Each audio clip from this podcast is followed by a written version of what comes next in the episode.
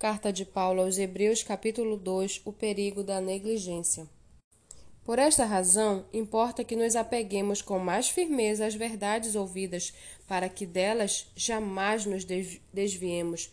Porque se a palavra falada por meio de anjos se tornou firme e toda transgressão ou desobediência recebeu justo castigo, como escaparemos nós se não levarmos a sério tão grande salvação?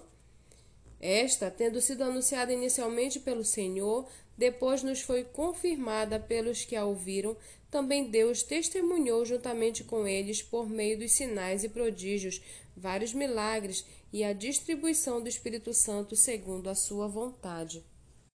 Pois não foi a anjos que Deus sujeitou o mundo que há de vir, sobre o qual estamos falando. Pelo contrário, alguém em certo lugar deu testemunho dizendo: que é o homem que deles te lembres? Ou o filho do homem que o visites? Fizeste-o por um pouco menor do que os anjos, e de glória e de honra o coroaste. Todas as coisas suje sujeitaste debaixo dos seus pés. Ora, ao lhe sujeitar todas as coisas, nada deixou fora do seu domínio. Neste momento, porém, ainda não vemos todas as coisas a ele sujeitas. Vemos, porém, aquele que, por um pouco, foi feito menor do que os anjos, Jesus, que por causa do sofrimento da morte foi coroado de glória e de honra, para que pela graça de Deus provasse a morte por todos.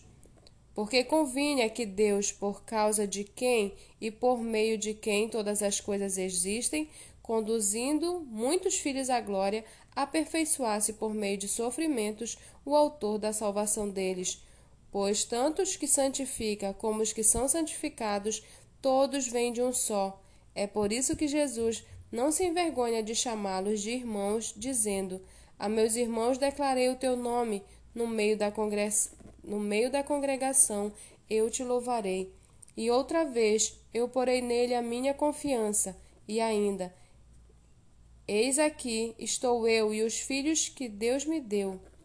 Visto, pois, que os filhos têm participação comum de carne e sangue, também Jesus igualmente participou dessas coisas, para que por sua morte destruísse aquele que tem o poder da morte, a saber, o diabo, e livrasse todos os que, pelo pavor da morte, estavam sujeitos à escravidão por toda a vida.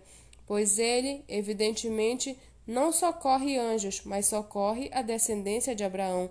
Por isso mesmo era necessário que em todas as coisas ele se tornasse semelhante aos irmãos, para ser misericordioso e fiel sumo sacerdote nas coisas referentes a Deus e para fazer propiciação pelos pecados do povo, pois naquilo que ele mesmo sofreu quando foi tentado, é poderoso para socorrer os que são tentados.